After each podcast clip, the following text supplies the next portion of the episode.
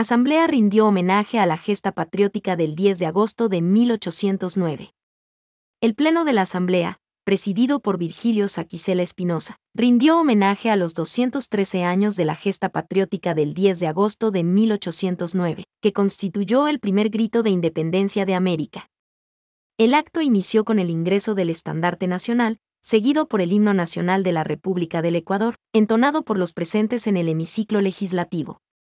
Luego, el asambleísta Pavel Muñoz, representante por Pichincha, exaltó la importancia de esta fecha histórica pues, dijo, es un día fundamental para los hombres y mujeres libres del Ecuador y América Latina, trascendencia que fue creciendo con el paso del tiempo y se marcó el 24 de mayo de 1822, con la independencia de la Real Audiencia de Quito, actual Ecuador.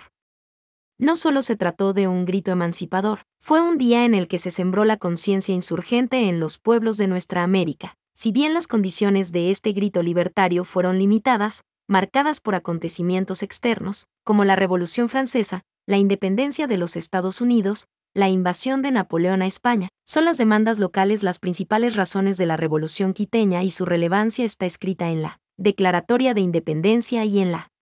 Constitución de la Junta Soberana que resumió los anhelos de libertad. De su lado, el presidente de la Asamblea Nacional, Virgilio Saquicela Espinosa, calificó al 10 de agosto como un grito sin par que marcaría el sendero de la libertad para hombres y mujeres, del Ecuador y de América Latina, en suma, una fecha trascendental en nuestra historia, porque implica no solamente el primer grito de la independencia, sino un clamor emancipador, que ha sido la siembra de la conciencia libertaria y rebelde de nuestros pueblos. Esta gloriosa fecha marcó el inicio del proceso de la independencia del Ecuador y es, sin duda, nuestro Día Nacional, el Día de la Patria, un memorable acontecimiento con el cual nuestra nación dio ejemplo de libertad al mundo.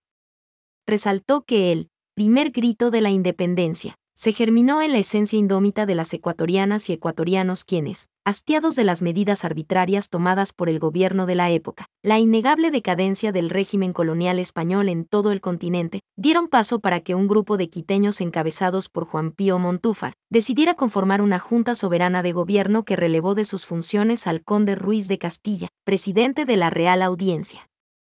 De Quito, hecho ratificado seis días más tarde, en un cabildo popular.